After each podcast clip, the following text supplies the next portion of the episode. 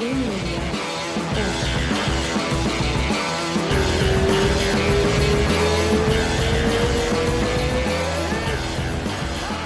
A lot of people don't know how long we've been like doing shit together. It's a long, long time. All right, so we, we started. Uh, Mr. Dean Lister, how are you, sir?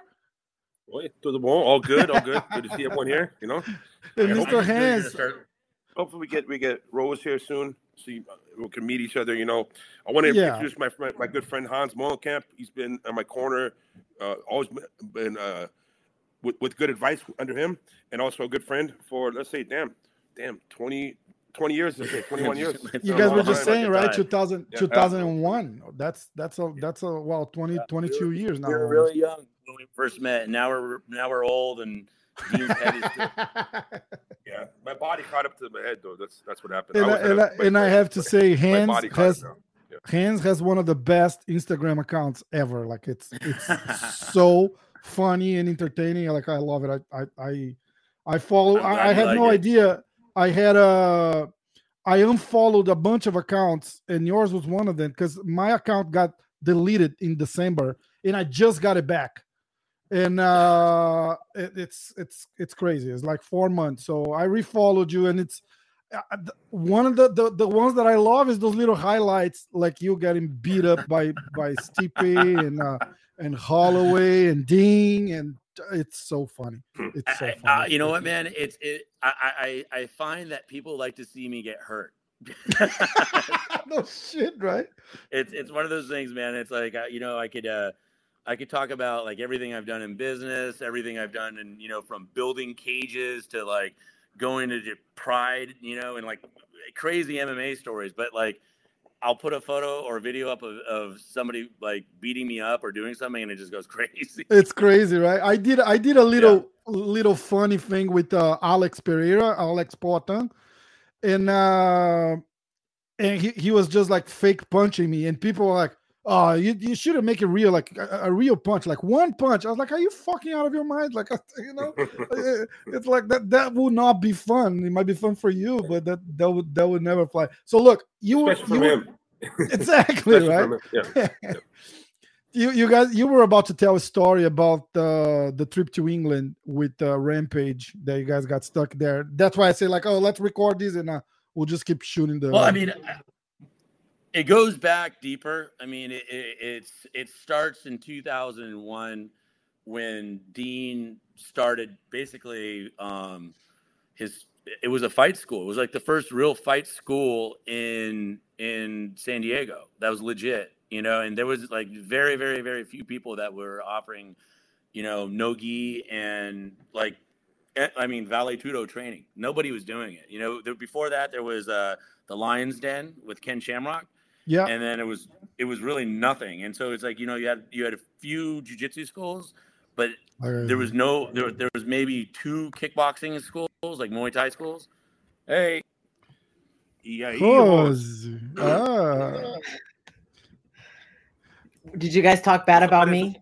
no, we were just here what the waiting for fuck you. is- Vem cá, vocês estão Tá falando em português muito. ou inglês?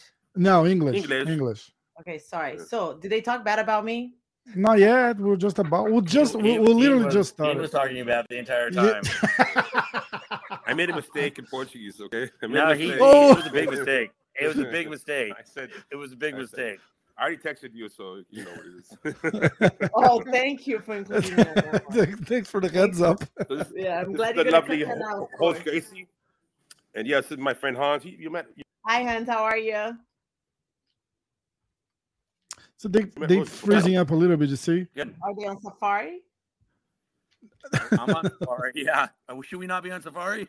Oh, are you really? Is Yeah. that that You they never might, that might be why? That's the reason why I'm late because I had to download Google Chrome for this thing. Yeah, it says it works better on Chrome. Rome, uh, were we, we, we, were you were working on It- PCs in the 90s? it's it's working. It's working. We're doing it. We're, we're It's good. It's good. We- We're fine. We're fine. Okay, PCs all right. in the 90s. That just answered my everything I had to say about this whole situation. We're on Windows 95 right now. Dean was 35 years old when Holy out. shit. Yes, yes, yes. That's true. That's true. I was. So he was telling he was telling basically how he met Dean and uh, back in 2001 at, at City Boxing. Uh, I also said City Kickboxing. That's a different gym. a totally different country. gym.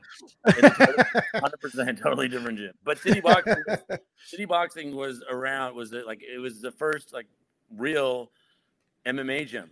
I would say. I mean, like that that brought out some serious names. There's a lot of people that came out of city boxing that were, you know, that under Dean's leadership that went on to fight in the UFC, you know, and and um, like some big organizations. But like you know, it started small. I mean, like it was it was just this.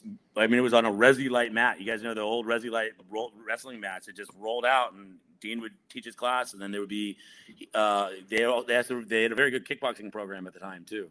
So everybody that really wanted to like for real train and get into it started going to uh, to city boxing, and that's the, that was the gym. Dean was Dean and Jocko were it. It was a good time. yeah. OG times. You know? Dean never invited me to go to that gym. Can you believe that? That's really not Were, good. you, were you guys friends in 2001? Yeah, yeah. I, I, knew, I knew. Yeah. Yeah, I knew, I knew her. I knew her. Well, the thing is, um, no, I, w- I was kind of. There was a time where I was doing all nogi. It's for pol- political reasons. It was nothing. It's kind of like I, I felt like uh, not welcomed by by many Brazilians at the time because political things. Not I from Rose. Rose is always my, Yeah, my good yeah. friend. But there was a time when uh, I'm not saying any names, but I was, um, you know, I was doing no gi and I was doing uh, MMA. I was fighting in Pride in Japan, and at that time it was it was looked upon as like you're a creonte if you did no It kind of like. Uh-huh. You're a creonte. Yeah, yeah. Well, well, I'm doing no gi.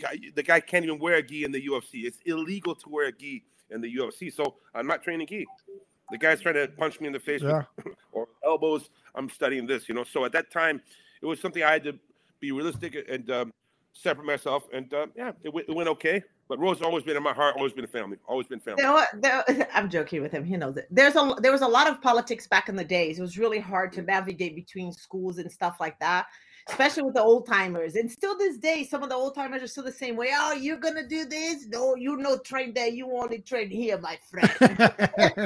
Yeah, my but, friend. but Yeah. MMA fighters now have no idea how those politics work at all. Like they don't Yeah. know that like Which is that you awesome. couldn't you could not go to another gym. You just couldn't go. Like you i unless you wanted to get kicked out of your gym. Yep. Like and Dean was very very like Dean knows that hey, go train wherever you like. If you got to go train, go train. But just understand like you could get there's going to be some resistance, you know, and he was right. You couldn't just roll into you know a- a- any uh, you know jujitsu gym and just and not be a part of what they're doing just to train. People didn't like that at all. And Look, you found don't need to go. uh, then you, You- find out that you- you're training with Dean. You know, it's like then it's like the stigma even went up even higher. Because I remember I, I'd be, I mean, I- you know, I'd cruise over, you know, be somewhere and be like, oh yeah, come over, you know, just, you know, you're in a different city or whatever, and you come, you come, come train with us, you're fine. And then they find out, oh, who do you train with? Dean Lister. Wait, what? You know, and then it was politics in those early days. You know, I always thought it was really funny It's when good. you would get a, a coach that would go, "Hey, you know, oh, you're only a blue belt. At my gym, you'd be a purple belt. You know, at my gym, you know." And so sometimes you get the some coaches would try to poach. They would try to hunt, you know, get students from different gyms. And those days, I'm sure it still happens today, but I'm too old now to realize, you know. yeah but look you don't even need to go back that far it's like just like a couple of years ago when uh cub swanson fought uh Kron said Mm. cub cub was having a hard time finding place to train because he was fighting Yeah. Kron Yeah. That was just a that was silly. no he was not he was When you not got one guy to say no because of whatever that well but that that was the one have. guy he was training all the time under and the guy's okay you know like maybe not I think time. there's politics and there's politics. You know what I Yeah. mean? But jiu-jitsu always had politics. My invitation had nothing to do with the politics, so I don't even know why we got into the subject. The old days. Zero at all. But okay. All let- right, let- politics. I guess he didn't want to call me because you know, you know, I know my dad wears a gi. I guess. What the hell? always, always family, Rose. Always family. Siempre have a familia. Siempre. So, so, so Hans, uh, I've known him for a long, long time. Initially, he was involved heavily in the, let's say, the ex, say, wrong exports like you know, surfing, ski, skateboarding, mo- motocross riding. I mean, you know, and so he's damaged his body from doing these crazy sports, and now he found a crazy sport called jujitsu and a crazy sport called eh, kickboxing. He does them both still, you know, so it's awesome. And we're still um we're still here, you know. Uh, we live we live about 30 minutes away, not too far away. And when I get a chance, I always try to uh, reconnect with him when I can, you know. So, That's and Hans, boy- did you live? Did you live in Hawaii too? Hans, did No. you live in Hawaii too? No, I, I just go back and forth, back and forth a lot. And and when, with my phone number, I have an 808 number, but it's funny because I, when I got Oh, when I got my cell phone, I got it in Hawaii like years ago, and I was like, oh, I'm gonna keep this number, but but I've I've always lived in San Diego. I've been wanting to change my area code to 818, 808. 808. Yeah, it's a, I it's a, it's, yeah. a, cool. it's, It's it's a a cool, it's like, it's like, oh, because when it pops up, it's 808, you know, like, I don't know if you want to change it to 818, but 808 is better. No, I don't want to change to 818. eight. No, I don't want to change to 818. No, I I- want I'm not getting. I'm not I getting lived this in joke. Hawaii when I was younger. So um, when I first moved to the U.S., my mom was like, "Where do you want to go?" My dad lived in California. I was like, "Hawaii." And at the time, she didn't have access to computers, so what she got was like uh, pictures of somebody that worked for her, and always showed the Big Island. She's like, "Oh my God, she's going to the moon. There's nothing there. What's happening?" And but Yeah. anyway, it was great. It was awesome. Did be- so you, but then you went to you went to Oahu though, right? I went to Oahu. Yeah, I went to Oahu. Yeah, my my uncle Helson was there. My aunt Angela lived in the North Shore, so I lived in Yeah. the North Shore with her for a while. And then my dad was like, "Yeah, no, you got to come down." I and it was UFC five when my my party Rocky Point Sunset Girl thing got cut off. Haleiwa, no more. And I was like, okay, No more. UFC five. I had to come and work for for with them. So I was like, all right, fine, bye. but it was good.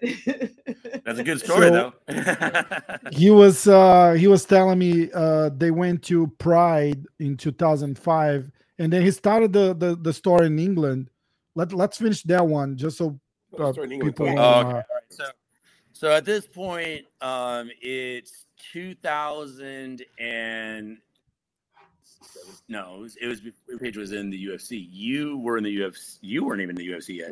So neither of them were in the UFC. Rampage, 2005, 2004. it, uh, it was no because he was there for the press conference. Okay. So so there was so that was it was 2006. Okay. It was 2006, and so two, so we get this we get this uh like call from an English um like promoter saying, "Hey, um we have a seminar that we want to bring Rampage and Dean to." And we're gonna pay you a bunch of money. Come out here, do the seminar, and um, you know, at the same time, this this is they were announcing that they were going to start doing UFC shows in um, in Europe. So they had a giant press conference going on when Dana was out there, and um, it was me, Rampage, Dean, and Shannon Gugerty, and we flew out there to do initially do the uh, well the first the press conference because Rampage was getting announced at the press conference that he was going to be fighting in the UFC. That so it was 2006 ish around that time. And then because when did you fight? When was your first fight? Six, also You're 2006. 2006 too. And so we go out there and they pick us up in a limo at the airport, A Hummer limo.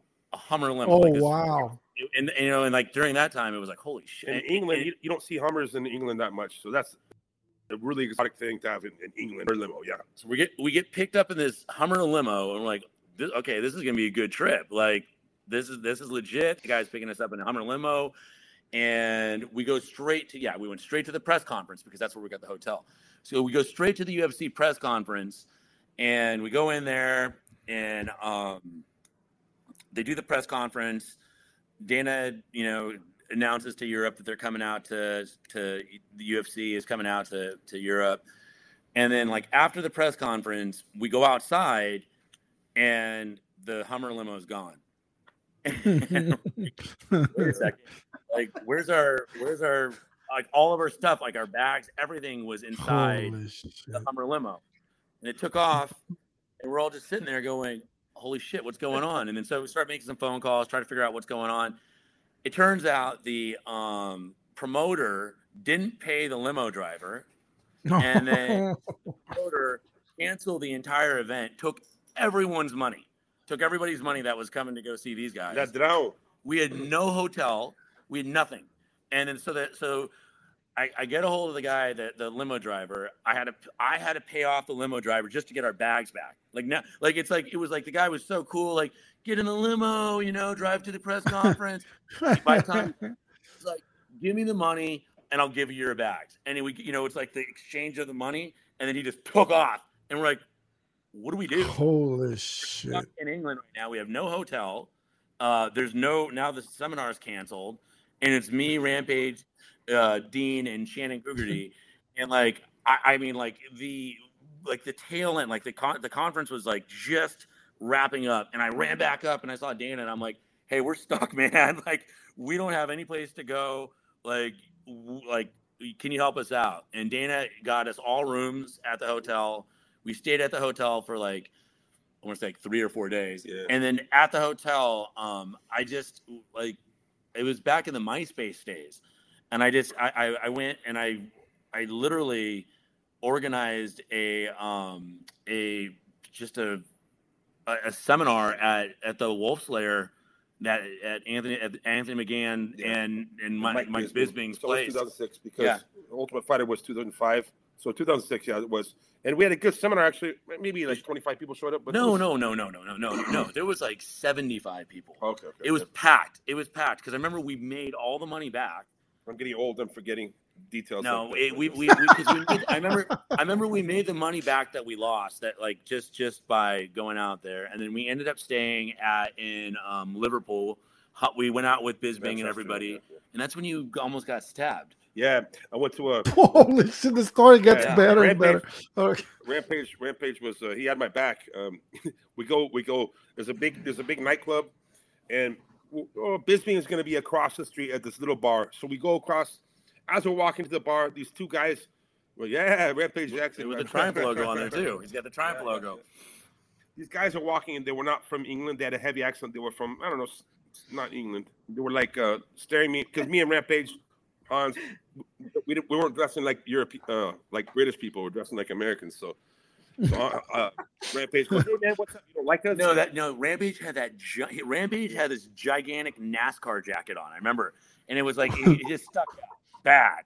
And then we were all next. To, the way we were all talking, everybody was just looking like they're not. They're not from here, you know. Yeah, they, they were looking at us, but you know, me, Rampage, Hans, and Mike Bisping wasn't there yet. But anyways, big guys, they're kind of like you know, they're, they're very confident, and they had trench coats on. They had trench coats on. Como se fala esse tipo de casaco muito grande? So uh, Rampage goes, "Hey man, you don't like us?" And they go, "We did not say this. We didn't." They had a big accent. They were from somewhere else. And uh, so we went, okay, to the nightclub, and they wait in line. The, the line for the nightclub goes around the Yeah, building, yeah, yeah. around the building. So we go, we, we, we go to the bar. We wait for Mike Bisping or someone else to show up. Now we go to the club across the street. It took an hour for them to wait in line, and now these same guys are at the front of the line. We walk right in the front, and you know, because me and Rampage, Hans, and we're UFC, we got right in the front, and they were very, they were very angry. Like, why did they get in front of us? And the bouncer said, "Hey, mate, one day when you're UFC, you can get in front of the line too." And they were very angry. So later on, an hour later, we're dancing, I have a few few cervejinhos, a few beers, and it's one of those nightclubs. It's all low seating, so when you stand up, it's very obvious. I go to uh to go shishi, okay. And come on. I, I'll be right back. So, so I, I stand up to, to use the men's room. And uh, these three guys stood up and followed me, saw it because Rampage was uh, he was smoking a cigar and drinking Red Bull or something. I don't know. He saw me walk in, the, and it's not a good sign when you're when you you're taking a piss and three guys are behind you with with, with coats on with knives. Oh, Rampage shit. scared them because now it's two big guys, not not one big guy, and and they left. They left the nightclub, so they were going to do something bad to me. Uh, and uh, England is pretty known for knife crime. You know, it's harder to get a, get a gun. I don't get shot or stabbed, so Rampage shot my back. I'm very glad. very glad he was there. You know. Yeah, that's true. And everybody says that about England, right? Like, like, because guns are not allowed, but everybody carries a fucking knife, so it doesn't. Yeah, yeah, it doesn't really help. Yeah. yeah it was it, it was an interesting trip but it was one of those times that like we all it, and it was before you know rampage wasn't the ufc champion dean like hadn't fought in the ufc yet so it was right and, and bisping was just I, I mean he was just it, was he on the ultimate fighter yet he, he already won. The thing is, I don't think the, the show aired yet, or did it? I'm not sure. He already won the whole Oh. thing. I, I already trained him, so I already knew Bisping. So, um, actually, I trained Bisping in 2005 in the Ultimate Fighter. What 2006? I forget. I don't think I don't hmm. think Oh, you no, I don't I don't 2005, 2006, I was actually in Japan cornering Jerome Jerome Le Banner. So it was 2006. We did the show, and then I fought 2006. So It was 2006. but we were sure. we were there before then. I don't think he had won yet. Yeah, but I, but the thing is, Bisping, I didn't. I, I remember I was in France, in Japan for New Year's, five to six. I came back for February, and then February they had the show Ultimate Fighter or March.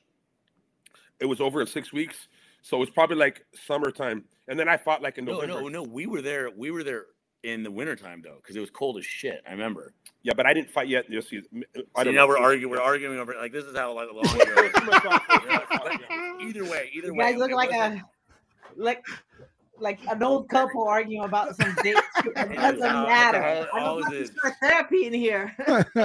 it, the the the truth is is that at that time it like the impact of of MMA and the UFC wasn't there yet. It wasn't as big as it was, you know, like it is now. And Yeah, so yeah. so like it was just ramping up. Uh, We, you know, everyone's walking around. Not like it, it- nowadays, if that were to happen, it, it- you, would- you would have a whole different scenario on your hands. But Yeah, like, yeah. it was just a, it was just a crazy story because I mean, if you look at all the uh, the people that were involved, I mean, Bisping, Rampage, Dean, uh, me, we're all out in England just roaming around, you know, like lost in England, almost not having anything, and it turned out to be a positive. And the That's following awesome. year, you know, like Rampage, you know, wins the belt. Dean had his first fight in the UFC and and won his fight, and it was just a whole, and then everything just changed. You know, the whole thing just like And- it, it changed. And you were always around. Like, w- were you a fighter, or or it all started with so- you training at the, the same academy, and you just got like yeah best no so, so i started training i started training with dean Mm-hmm. and i started i started the competitive route with dean to because i because i was in action sports and so i was doing surfing and i was doing skateboarding and i was like and i was so burnt out on that side of, of, of doing all that stuff that i wanted to go and i've always wanted to you know i i really wanted to get into you know doing jujitsu and i really wanted to get into thai boxing and so i started training with them I did competitions. They had we had all kinds of competitions, in-house competitions, and then I had to make a decision. And like it was one of those things back then. I mean, I had a really good job. We were, we had a, we had a shoe company called Osiris. I had sponsored a lot of fighters at that time, and I was like, you know, like there just wasn't enough for me to go. Like I look back at it now, especially when our age, like our like where we were at. He Dean Dean hit it at the time, you know, where it was pioneering, where people just were making a little bit of money. You know what I mean? Like Mhm, if you yeah. were at the top, if you were at the top top, you know, you, you could be making a couple hundred thousand bucks, maybe like like nothing like it is now. At, that right? at that time, if you were like Chuck Liddell, you were making a couple hundred thousand bucks. if you were Chuck. And so, Yeah. and so for me, you know, I mean, I- I was, I was in a very, I had a really good job. We had a really big company at that time. And I you know, I had to make decisions and I'm like, do I quit doing all, everything I'm doing right now? And I'm just, you know, I have a family, I'm married. I'm like, like I wanted to, you know, I mean, I really wanted to go that route, but then, you know, you know, Dean and I had talked about it like many times where it was just like, just keep doing what you're doing. And so I ended up going the business route, you know, because it was something that I also, if I was going to start going, you know, professionally fighting, going that, like I was going to, there was going to be a time that uh, like either I was going to burn out and not want to do it ever again, or try to figure out how I was going to get into another business, or what happened to me was I ended up starting a business in MMA, which was my first business was throw was throwdown.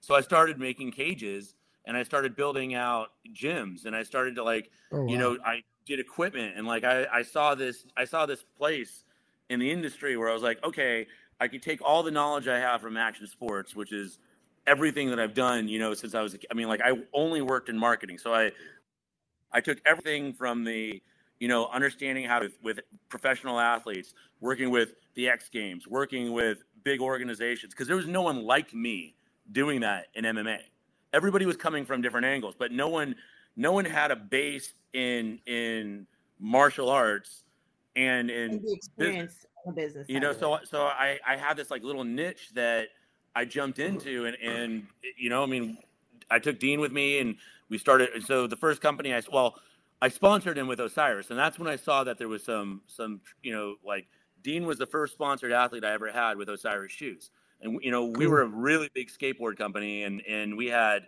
shoes globally. You know, we had them all over the world. You know, we're selling millions of dollars worth of shoes, and and so just as like a as like a, a test, you know, I put the logo on Dean shorts, you know, in Pride, and and I started friends of mine that, that I had no idea were into fighting, no idea, started hit calling me like, hey, I saw that logo on Dean shorts, and I'm like, wait, you saw that fight? I'm like, oh yeah, I love Pride, man. I love watching the UFC and Pride. I'm like, Cool. holy shit, like there's more people watching this than this like our group, right? Mhm. And then um I I kind of moved on and I and I was like, okay, so with Osiris, I sponsored Diego Sanchez, I sponsored um Brandon Vera, I sponsored uh, Clay Guida, and I you know like guys that were like just coming up in that in those early days. and they're and- still fighting to th- those three names you just gave. They're still know. fighting today. What the fuck? And so so, so I, I, I mean Diego fought with the shorts on in in um in the UFC, and that like like we got calls, boom, like you know, Wow. at, at Osiris, like holy, like, like it was just ringing, and, and so I, I in my head I'm like, there's no like you know Tap Out was doing its thing, and it and it was working, but they were in it, they were like a really you know they were really in the combat sports market and they knew combat sports, but there was no other companies coming in from outside. Like there was no action sports companies that had anything to do with fighting. So we started sponsoring a lot of fighters with Osiris, and um, in 2006, um, I had like uh, uh, my old business partner and I had you know we we came up with the idea to to start you know a full fledged company, which was Throwdown, and so we did cages, clothing, equipment, everything. And so the first the first people on the team were Rampage, of course, Dean, of course, uh, Bas Rutten, um, who else do we have? Chuck Liddell and Randy. Ramp Mayhem Miller. Oh wow. Oh, yeah. Mayhem. Yeah, and so, so Cung Le was after, Okay. but Cung Le was a part of it. But so hmm. I just took, and you guys, and you you know, you went because you know why, you know, surfing. You know, it, I I mean, it's it's. I took the surf model of when when surf like surf companies sponsored surfers, and just did it with MMA. And I was like, I'm gonna build a team out, but it's not gonna be. I'm not gonna. I'm not going to give this to everybody. We're going to make it tight. You know, it's going to be like if you're sponsored by Throwdown at that time, you were like you like you knew like we had the logo on the right guys, and it it it worked really well. And I did that for about a year and a half, and then my business partner and I just ended up like clashing heads, and Yeah, I, I, yeah. we, couldn't- we couldn't do the business together anymore. He bought me out, and I uh, I started Triumph, and that's when I started started Triumph in 2000, like in two, late 2007. And I brought the same guys with me. I brought Rampage, I brought Dean, Cool. and I did the same shit. And I'm still have Triumph to this day. I mean, we're still making equipment, we're still doing stuff, and like, you know, it's it's been a it's been a steady process. So to answer, that was a really long answer for for the question, but basically, No, but it's actually awesome because I was gonna I was gonna get you like what is exactly what you do. Is it the- And Yeah. I didn't know I didn't know you were thrown down at all. Didn't Yeah. know about it. So, yeah, I, cool. because I, talk about it for you because I was set on how it happened. Like, because like it was it was it was such a bad thing. Like when when we had this, like I mean, I, we had to sue each other. You know, like it was it was a Oh, really shit. bad breakup, and so I was pissed off, and I never told anybody. So like. If you knew like the guys that I sponsored and you in the in the early days of like me building like I built Scott Coker's cage for Strikeforce. Like Scott like I Cool. I like when I say built it, like we physically built it, like well welded it together, fabricated it, brought it up to the Strikeforce event, and to this day, Scott and I still talk about how how that was like you know how we met is building a cage for him, and then same thing with uh Reed Harris and WEC. Like I I did all those things, and then you know I still was like balancing between that and action sports. So I was like living in two worlds. Like I was doing Yeah. the MMA stuff, which was not like it is like it's it has grown so much more. But in those in the early days, you know, it was like to have a job in MMA and tell somebody you worked in MMA, they couldn't understand it. It's just like saying you're fighting in the UFC early days. Like like what what do you do? You know? Yeah, it's also that time. Yeah. Like uh, people go, "How- "How do you make a living as a grappler?" I said, "Well, I'm actually the one person that I make forty grand to win the absolute, or I made forty grand to win the uh, super fight. Only one person in the world gets forty grand for a match. You know, only one person actually. Uh, so I was in a very, very exceptionally weird position.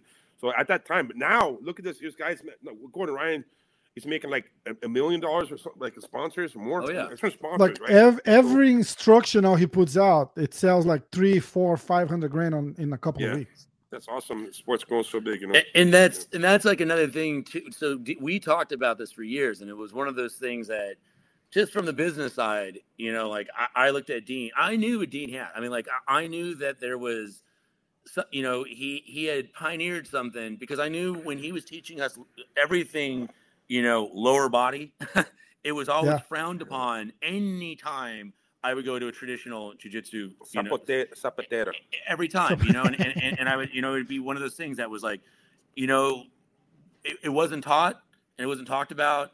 And it was, it was, you know, he was really ahead of his time when he was doing it, you know, Yeah. and Not just Look, that, not just that, not just that. Dean was competing in everything and beating everyone. So he was very much the Gordon Ryan at that time. oh, for sure. A hundred percent. I mean, it's, and, Cheers, and that's, you know, it's even, I mean, John, you know, credits Dean for even thinking of it as his system, you know, like, Yeah. And so when when you know like when when a lot of the new guys, you know, and I hear this a lot, you know, like I mean, and John's done a phenomenal phenomenal job at doing what he's doing. But you know, it's like for me, it's like I go back and I think and I'm like, Dean's been doing this since since I met him in 2001. No know, and- shit. You look you look at the fucking uh, ADCC record of him. He's submitting everyone with leg locks and shit like people are doing today. And and so when we would learn these things from Dean, he would even tell us, "Hey, like, look, you're going somewhere. don't like just don't you know like these guys aren't going to know you know? And and it was true you know because you could you, you could find brown belts and you could find guys in in, in those days in the from the the 2001 to 2006 days right? That had no concept of what dean was doing with with with the leg submissions. And you you know you could catch them like all the time and they were like their minds would be blown you know? And Yeah. and then it just started to, to gradually evolve into what it is now and you just kind of you kind of just figure that like this is all i mean like this is dean's hybrid system of where he went with his his jiu-jitsu into mma into vale tudo into everything Good I, I remember. I, I remember seeing some uh, uh, tweets or, or or Instagram between you and Gordon. There was never any uh, animosity between you guys, right? Like you you guys were, were good. You guys were all cool, right? Because I can you can never actually tell if Gordon is actually mocking someone or is just being uh, t- truly respectful. I saw I saw uh, uh, you comment on something and he replied uh, something like, "Hey, I'm just trying to be like you, champ," or something like that. And I was like, "Eh, I couldn't. I catch if think he was. Gordon Ryan No. was mocking Lister. No, ever. no, he. I, I, I, I've sent, I've sent videos to Gordon, you know, uh, from Dean, just like high videos and stuff, and and Gordon has always been like so respectful to Dean. Yeah. hundred I percent. would think 100%. I I, think I, I Anybody, so anybody in the Nogi game should be. Exactly, exactly. Well, that's true. I think that- that's true. I think that he's he's uh, he's good at selling, and you know nowadays, man, even even Colby Covington, he was he was caught like not on a hot mic, but he he wasn't trying to be loud about it. But someone's like, "Hey, you actually gave me some advice, some fan," and he said, "Hey, why why are you not like this in public?" He and he said, "People don't want to see that. People don't want to see that, right?" So I think like it's you're smart now if you can sell the fights. You know, if you That's can right. talk, you create some charisma around you. Some even like. If you if people hate you, at least they want to see you. Uh, yeah. That, You're that- talking to the and, man, and exactly that work. I, I have a I have a good friend, and uh, we just got a podcast with him, Paulo Costa, and half of Brazil loves him, the other half hates him. But he's the guy who who moves the needle in Brazil. That that's him. And and I was Hey, just telling his, him, I said, tweet- look, his tweets are next level, bro. Oh, it's so fucking. Last night he was sending me prints from the shit he was uh tweeting about uh, uh Luke Rockhold. I was fucking crying. I was Yeah. like, What was that? He said he said Luke Rockhold and like Vitor Belfort or something. So yeah, so he uh Luke went on uh Ariel and said that Paulo is avoiding a fight with him and shit like that. And Paulo said, dude, you're not even in the- in the ranks. So there's no point. I'm number four. It like eh, he they had a conversation. So then Mhm. Paulo had it and, and he tweets something, hey, uh every because uh Luke says something about Paulo using steroids. And then Paulo tweeted something saying, "Hey, I, I think you- in your mind, every big Brazilian guy is on steroids." And he put a picture of Vitor knocking him out, and uh, he say, Oh. "Oh, maybe maybe you just have like bad memories about it." And then he tweeted back saying, "Actually, I have something to. Uh, I- I have a, like a, a, a revelation to make. Uh, uh, when uh, Vitor is my father, and when I went to the UFC, they used to call me Baby Vitor or something like that. And and then he went on and on saying Valid is his stepdad. It- it- it's, it's so fucking funny. I, I, I gotta. I mean, I gotta say that the uh, he's he's pure comedy. He ha- he can he can he can sell some shit for sure. man. Yes, no shit, no shit. Like to see. I'd definitely like to see him fight. I mean, I, don't- I don't know when that's when that's happening, but uh, he definitely needs to. He's he's there. guessing like June, July. Uh, that's where that's what he wants. But uh, he, he's in a. I think he's in a little tough place with uh with the UFC right now, and uh, Yeah. he's he they battling his last uh it's it's his last fight uh in the UFC contract. So Yeah, they're I still mean- negotiating. I, I'm not I'm not sure what's what's gonna happen though. They'll he'll, they'll they'll find a way. I mean, he's Yeah, entertaining, but I I, you know? I thank you for all the monster shit you sent to him because he comes to my house. Anything I love it, like, man. all the all the limited stuff. I got them all. How- you had the boxes, and I was like, "How the fuck did you get those boxes, bro?" no, I didn't put it like I, I had the I had the boxes. I was like, I'm gonna I was gonna put him right here on the. I was gonna Those- put it on the desk here and make a joke, but they're so fucking big I couldn't fit them. I was They're like, big. fuck it, forget Next it. week, next week you get a card. Your membership has been canceled. Thank you. I, I, I, I was when you, when you when you sent a picture of the boxes, I'm like, "How did you get those boxes, bro?" yeah, Because, man, uh, I got my connections. you, you must because those are i mean that's a whole other part of the the story but like that's a whole other deal is that you know obviously I, I've, I've been at monster for almost 12 years now and a lot of people don't realize it's been 12 years since the uh the mma program started at monster and, and it's it's been a long road just like everything else you know? It's it's it's it's we've we've taken it from absolutely nothing you know to where we're you know the largest brand in in combat sports you know? And it's Yep. it's it's uh it's been good. It's been a good thing just because you know it- i literally started the program with two people you know and, and giving dean some like same shit you know giving dean some monsters and you know like like having it raw and then evolving it same exact template when it comes down to athletes you know it's it's like you know we had we had the opportunity to go you know when the when they you know when we when we got to the UFC, it was one of those things where, hey, we could put your logo on every single fighter, you know, and we're like, no, we don't want that. We want to have them on, you know, we only want them on monster fighters that we sponsor, that we, like that, you know, it's our deal isn't like some of the other deals where it's like, you know, it blankets everybody else. It's like we have individual Yeah. deals with individual athletes, and so we sponsor them, and we want to make sure that people know that there are athletes and it's something to be you know to, to it's aspirational. So if you get you know when you get you become a part of the team you're a part of a real team. You know it's not Yeah, not just handing them out just to hand them out and it gets Okay, that achievement what- what- feeling what for the guys want- too, right? what are you looking for like when you see an athlete that represents the brand like monster that you're like okay It- this is a guy that i really like. It's everything and it's not it, it- I'll- I'll- I- you know the question always gets asked because it, it's one of those things like hey this guy is you know he's a champion he's won all these fights how come you don't sponsor him? And like a lot of it comes down to personality and it comes down to what the brand's about you know like the brand ethos. Like if, if you know we really look for people that fit the mold of what we're doing that like kind of live the lifestyle that we're a part of. And and and so when we find that you know we stick with them and we stay with with i mean like you know a lot of a lot of the fighters and a lot of people that have have fought for us and been a part of what we've been doing have been with us for a really long time.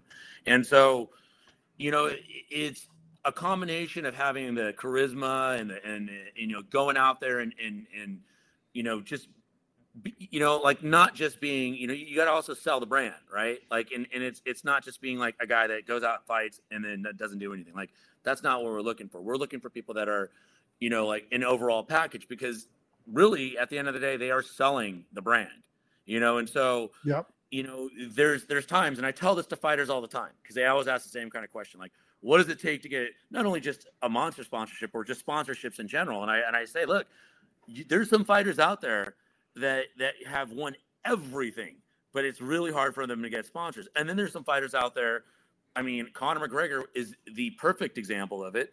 Doesn't matter if he wins or loses. You know, he's he's he puts on he's a showman, you know, so Yeah. he's out there and when he's doing what he's doing, you know, he, he the attention is on him. And so you know that like if you're sponsoring him or if you're working with him, you're going to have the same kind of attention.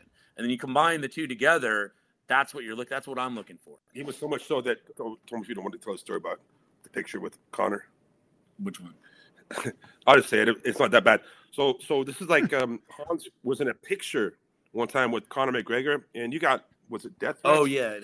from, from Russians. yeah, no, well that okay, no so, shit. Okay, well, okay, so, so yeah, no, this is okay. So, so it was before the Khabib fight. Ultimata. It was, it was, it was Holy shit. Conor. Okay, so Conor posts up a photo of him and I together the day before the Khabib fight, and I was like, I was like, I saw it, and I'm like, holy shit! Like, you know, it was like one of those things that, like, you know, I, I wasn't expecting Conor to put this photo up. You know, it was just a rare Yeah, moment yeah. in time that you're like, this is one of the biggest fights ever, and like, I'm like, oh fuck, you know, like it was like, and this like guy just did that, right? yeah, and I'm like, you know, in one level, I'm flattered because I'm like, you know, he's thanking for the sponsorship and he thanked me, and it was great. That part of it, I was like, that was a very cool gesture, and I was, I, he, I was very thankful for him to do that. On the other hand, you know, you had the biggest rivalry ever right now going on with two different Yeah. people, and it was real. I mean, like this was real shit. I was in the, I was in, you know, like I was right there when when the shit broke off after the fight Ah, and and people were fighting next to us and bottles were being thrown. And i was getting this these dms just like endless dms saying holy you. shit. fuck you conor mcgregor. If i see you i'm gonna shoot you. I'm gonna stab you. I'm like bro i'm just in a photo man. Like hey like like you're taking this way too far. But there's there were some serious uh there's that was a legit bona fide like rivalry going on you know what i mean it's, Just it's, just get your notebooks like places I like to visit. Just cross off Russia from. yeah I, I know I've, I've, I've mended a lot. Like I, I and, and and I had to go back out there, and a lot of times I have to explain. I'm like, look, you know, my relationships because it did it does get like that, and it's very much like having a relationship with Dean and jujitsu, and everyone knows this. Is that like when you're connected from a you know from a from a you know like you know training and coach to whatever, you're connected. And if he does something wrong, somehow I'm involved, you know? And it's the same thing Yeah. weirdly with me with the sponsorship side is that like if people think that I'm connected, like, oh, I'm sponsoring this guy and they see me around him, like, you know, I, I had a lot of people I was wondering, like, how the fuck do you go and hang out with, you know, do something with Daniel Cormier and then I see you with Jon Jones literally like the next week. And I'm like, I'm doing my job. That's what, what fucking work, right? I don't have like I don't have any animosity. It's between those two guys, you know. I don't have any Yeah. animosity between Khabib and you know his team. It's between you know Conor and whatever the hell they're doing. But like Yeah. what I do do is I I'm a marketing guy, man. So I take that stuff and I take what I do and like all the shit that I do on you've seen on the fucking internet and stuff is like that all propels into going back to selling, you know, the brand and and bringing MMA and like bringing attention to stuff that Dean and I do. You know, what I mean, like, it, it- like we, you know, the, and I'm just I'm diverting stories real quick because I know that Dean's got to go pretty soon, but I'm just going to divert it into this: is that you know, early, you know, I, I got I was like, Dean, we got to start doing instructionals a long time ago, long, I mean, fucking years ago. Yeah. Dean, I kept on telling Dean, we got to start doing instructionals. We got to do DVDs. We got to do all these things. We got to like no one. We got to, you know, Dean's uh, such a like. He- You know, he, he's. I, I got to do it perfect. If I don't do it perfect, I'm you know, like, you know, he gets in his doing stuff. I got, you know, I got to think about it. I got to do it perfect. And I'm like, Dean, we're gonna miss the boat. You got to do instructionals. It never So- does. so we well we so we we did we did a couple videos where we were going over just simple shit you know to put up online and that and those videos like it wasn't those videos that took off it was the videos of me fucking with him that went crazy.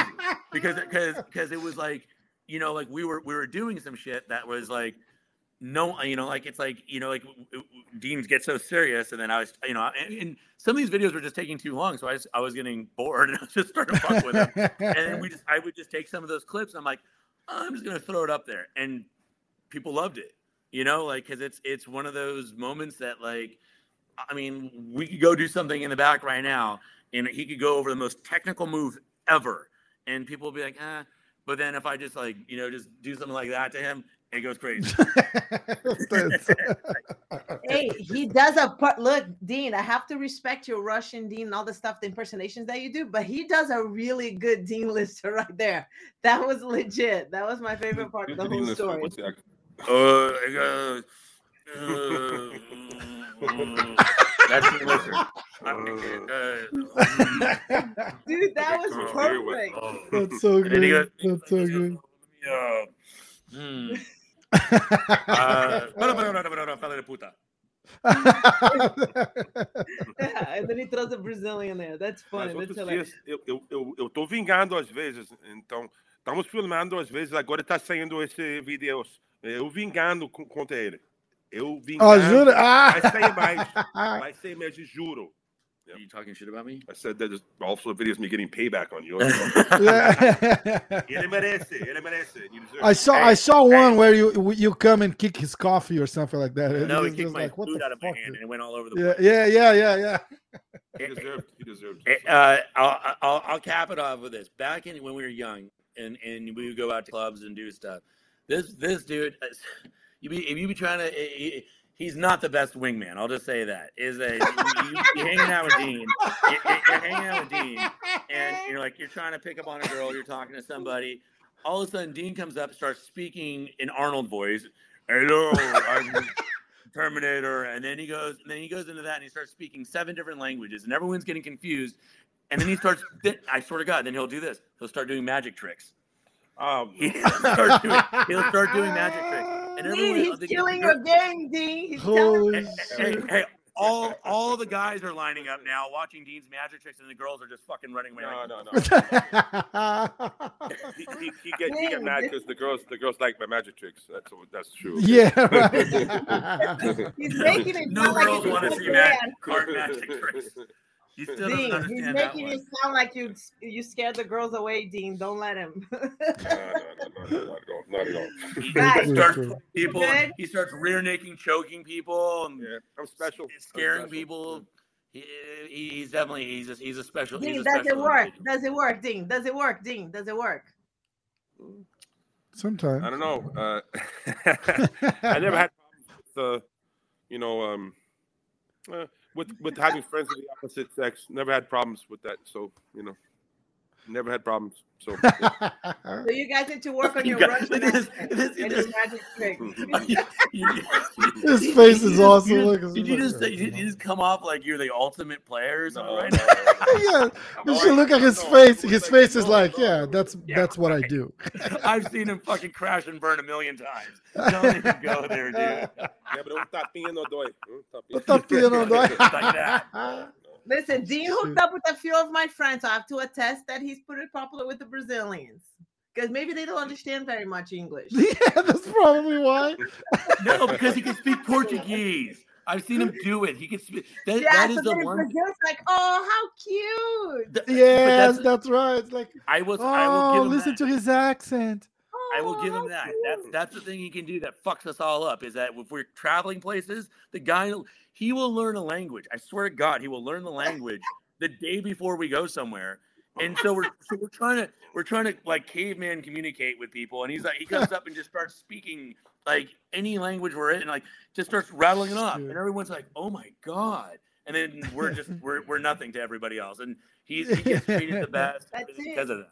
Hey, hold Like, oh, his accent, his accent, it's so cute, and he does karate too. No, all my Karate girlfriends Kotto. like, oh my god, his accent is so cute. Oh my god. I don't get it. Yeah, he can fight. Oh, he fights. Yeah, he does karate, kung fu, or something like Oh, that. oh, so, so, so in Brazil, I want I won't say the girl's name. She's probably married now or something. But there was a uh, let's say a girl that all the guys, all the guys, all the fighters were like, look at this girl. She was working for Abu Dhabi, and I was talking. She was like, eh, what? Or you're not giving her away at all right now. No, no, Yeah. Not at all. You're not giving her away. Not oh, at all. married. She was working for Abu Dhabi. I'm not. I'm not oh, gonna say the name, but it was 1997. She was Yeah. blown and working for Abu Dhabi. all, Country in Sao Paulo. This girl was like, "Oh hi," she knew, she, you know, all the guys liked her, and I was like, you know, hey, to the boat. She's like, eh, whatever. But then when I went out with Abu Dhabi, she's like, hey, how you doing? Um, let's hang out, you know. So, so it's like I don't know. One day you could be successful. One day you you, you may not. It's it's okay. It's normal. I don't I So don't what? think. Did you say no to her? Now I Wait, what'd you say to her? I don't want you anymore now? Or did you hook it up anyways? That was a different girl. That that girl was uh, that's a different girl. That's a different girl. That girl fucked up real bad, and I had to put her in her place. Okay, I had to do it. Okay? I I didn't know if you had the I had to mixed up and I wanted to continue. This other girl I actually dated. I actually dated this girl. This girl. So, but the thing is, it's, it's funny how before and then after, you know, the guy I, I beat, with all due respect, Alejandro Ferreira Cacareco. He's my same level. He could he beat me one time, like two years before. He beat me four to two. You know, he's same level, but for some reason, I got more attention than him. You know, so it, it comes and goes. You know, For some reason, you ripped the fucking guy's leg off, dude. Yeah, and Dean, he's like Hey, my no, I'm serious. Davis. You guys, you guys all remember what he did to him, right? He ripped his fucking leg off. Oh, or Dean. And Did the guy He was a is my uncle Did you age, right? No, no, he's not. Cacareco is young. Never mind. I was confusing me with and the Dutch. Eugenio for a second.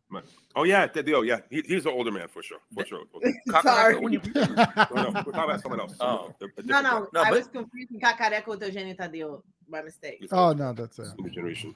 Yeah. that's a That- different but that's- actually, ironically, that is what I would show. So when I tell people when I was starting off with jujitsu, I was I'd be like, I'm training with this guy Dean Lister. You know, um, we're doing. You know, we he specializes in no gi grappling. He's the Abu Dhabi champion. This is what would fuck people up is that they would understand as it's Abu Dhabi and like and and being the Abu. I'm like he's the Abu. It's like that. That's the biggest. Like that's a big deal in this world, right? And they're Yeah, like, yeah. Thought Brazilian Jiu Jitsu is a big deal. I'm like, no, no, it, uh, you know, like you can't. It's hard to explain that Abu Dhabi, you know, the, the, the ADCC that came up with this major championship is, you know, you know, obviously it's not from Brazil, so it's it would always mess people up when I would try to explain who he is. So I would always just revert back to like him and then like a photo or, or like a video clip of Cacareco, what he did, and they'd be like, holy shit, fuck, that's crazy, man. Like, you know, because I mean Yeah. that, that to this day, I mean, I still look at that and go, damn, that was that day was gnarly. it, for me was that was my big special day of my life because I went from being you know becoming oh, you know okay in the world to become considered you know on paper the best. And I, I beat the, the guy I beat Cacareco. He's super good. He beat uh he beat uh, Comprido Medeiros by guillotine in 30 seconds. Comprido Medeiros is a monster. Jean-G Barrow is a monster. He beat him by footlock in 30 Yeah, seconds yeah. or something. He beat Fabricio Werdum 8-0 or 5-0 I, either one is he picked I mean he- he's a maniac and I have him in the finals. And that was the time where I had the 50 50. No one called it 50 50. But I had this position. If I cross my feet around your hips, you cannot turn. No puedes escapar. So I, I had this. No one taught it to me. I figured it out. I'm not the first person in history to do it, but I made it work at the world level. I think I'm the first person to get a, a submission in the finals of Absolute. It was always 1 0 or, or negative 1 0. Eh, How much time we got? You you good with time, Dean, or you have to go? I have, I have five minutes. Yeah. I have five minutes. All right. There it is. Damn. Yeah, big day for me, you know. Look at that old logo. I know. And by the way, I wore my sungão because I thought I was not going to compete that day. 'Cause I, Ah, that's cool. My sungão. I thought I'd in Bermudas. Uh, sh- You, yeah, he, he, he- you don't shorts on. Yeah, I admit I didn't. I didn't bring bring Hey, that, that Dean, day. You know, was that was but it was that a be- good day. Was that before or after that Jeremy Horn fight? Oh, I, okay. I fought Jeremy Horn um, after this, and then I fought him a second time in UFC. So when I fought Jeremy Horn, it Oh, was okay, okay. 2004, and he was a more King experienced fighter. He cut me really bad. Yeah, Yeah, that was in King of the Cage. Yeah. I learned a lot from that fight though. He had over 100 fights. I I was I had like you know four, five fights. Double single. them- I was in that bleeding a lot. yeah, I, I blood was in my eyes. I couldn't. see. There, you came to that fight. No, the short. I was at the fight. Uh, the shorts were all red, bloody. Yeah. was terrible. Yeah. Yeah. Uh, Dean, you should have uh, a white sungão like Rickson. No, he for the for the Oh, Jeremy wow. Horn Yeah. fight. I think he had white shorts or Jeremy had white shorts. It was crazy. It was a lot of blood. white shorts. I just remember it being like degrees outside that fight, in the King of the Cage fight. Yeah. And it's the Boba Casino. It was so cold. I very very even know cold. it was. but it Soboba. was uh. No, here by the way, Cacareco, I knew he had a good guillotine, and I'll tell you what, he had the best guillotine in the world. And I, I told myself well, people are saying, "Be careful with guillotine. Be careful with guillotine." But I thought to myself, you know what? I'd like I'd like to feel and escape the guillotine. It's a very strange thing because it sounds like I'm- I'm not being Hmm. cocky. I wanted to escape the guillotine, Shit, look at that. That's deep too. and I want to escape guillotine. He was there for 30 seconds, choking me. And the thing is, he's he had he has the he had the best guillotine in the world at that time. And you have the best chin. Well, it, it's it's for well, yeah, it's hard to lock my chin. If I can escape this, That's I'm gonna- it. And he wow. and then I, as soon as I escaped, I saw his eyes, and he was like, he couldn't believe it because you know he was really choking me, and I have good resistance, so I took it, and I knew, and I said, I'm going to go for my game. Locks. I said, I've, I'm sure he had locks, but I had to believe in myself. That, that was a at that. special day for me. is. There.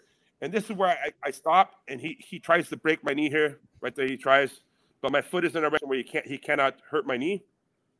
If my foot was on the other side, he would break my leg. If my foot was on the other side, so I decided to go for my what became 50-50. So he tries right there. If my foot was on the other side, he would he would break my knee right there. It's a good counter, but not for where my foot Shit, is at. Oh, and then I God. decided to. I let go, and I passed. And in his face, he has no idea. No one knew. No one look. And he's a footlock guy. Oh, His face is he has no idea. What, Ooh, shit. Ripped. Happens. He that was done. and Cacareco, he, he, God. you know, he, there's a reason he tapped. It was a, it was a very damaging move, and he's a very good fighter, you know. But that was a good day for me, you know. A good day for me. It was good. Yeah. Oh shit. That's awesome, it. man. That, that was it. That's Wow. that's we uh we'll we'll finish with that, man. That was uh we'll finish on a high note. Amazing. Yeah, I, I, Ding, I miss you. I think that I miss you so much. I love you, and we got to see each other I, soon. I, I okay. think, I, I think we I think you guys need to get uh, Gordon and uh, and uh, Dean into a super exhibition match. You guys got to make That that would be happen. I could use a million Fucking- awesome. What's an It's exhibition it's match just- like? hey. Not real. No, just just not like I mean like just so it's not it's the pressure's not as much. You know what I mean? Like it's more just Yeah, more Having like fun. more showing like transitions and techniques and stuff, yeah, right? I That would mean, be not, awesome. Not not, I would like to put a match together. What? I would like to put Dean versus Ricardo Arona. Hmm.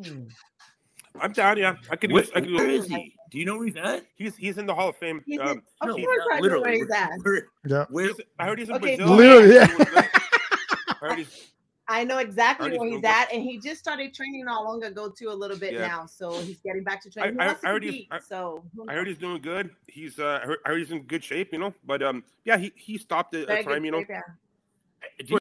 you, but you guys never had a you guys never had a grappling match together. No, Nope. we, we we had to fight in prime. It No, but I mean like but just but just to gra- that, hey put it together. I'll help By you the way, promote it. there was a time I was kind of like not Nice. angry, but I was like, ah, Rona, ah. But now I, I it's past, and maybe if we can make good money, it's okay. But I don't have in my my head like, ah, you know, whatever any problems we have, uh, I I always I always already No, forgive hey. Dean, and, you need to yeah. check. Are you like? Are, is, are how's your shoulder? Is your shoulder good? Eu tenho que ficar, não sei, umas, uns cinco ou seis meses para melhorar. I'm Sorry, gonna send you some more five, six months. Are you using Alexicure on it? I'm gonna send you some more Lexicure. Please send me. Uh, send me You the like Lexicure too. Look at I need it too. I My need it shoulder's too. bad, too. Send, send everyone Alexicure. Come on. I, I- I've got more surgeries than him. Listen, I'll send a box to each one of you. Okay. Oh, that's it. Fine. Yeah. so sure. just shoot me your addresses on the text message, and I'll send it to you guys. A, a care pack. Hundred percent. Sounds good. Sounds good. Okay, sounds good. I'm gonna I'll add you to that group. Uh we we, we did a WhatsApp group so we could uh schedule No. the podcast and stuff. I'm gonna No. add Hans to that group. No, no, no, no, no, no, no, no. You guys talk too much shit about me in there. No. No, no, no. This isn't bad. All good stuff. I All don't good stuff. think Let's put that so. water. Put that No, there was no there was no shit talking. No shit talking. Yeah, no, not at all. Not at all. Everybody loves Rose. but I'm I'm happy with everything in my life, both ways. Mm. Love you guys. You guys, Love it too, Rose. logo, okay? Beijos e abraços, okay? Ding. Bye. Thank you so much. Bye. And Hans was a pleasure. Thank you so much. We gotta do this Thanks, again and, and I want I want to hear anytime. stories uh, about pride and shit like that. Listen, a lot of people I- might not got- say I that. got other I got stories for days about this guy and, and all kinds of other people too. Cool. But, No, but, and uh, a lot of but I- people might not say that. you might not hear that or you might hear that a lot. I just want to say thank you because I know your company has been essential and fundamental in helping these guys in the sport to be where is it at. So I appreciate that. Absolutely. Absolutely. Uh, you know what? It's it's one of those things that I I think from seeing you know watching him and watching like so many just pave the road. Like I just I just want to see this thing grow. You know, and I want to see I want to see everybody just do well and like it, it's it's been a long road for all of us. You know, Yeah. and so I, it, more that you could give back and like see it actually happen. It, it's a good feeling. Yeah, yeah Tenho que ir awesome. embora, ok? Beijos e Dean, abraços. thank you so much. I appreciate Dean. Thanks, thanks again. Hans, Oh. thank you so much. I'll see you guys Jose. later.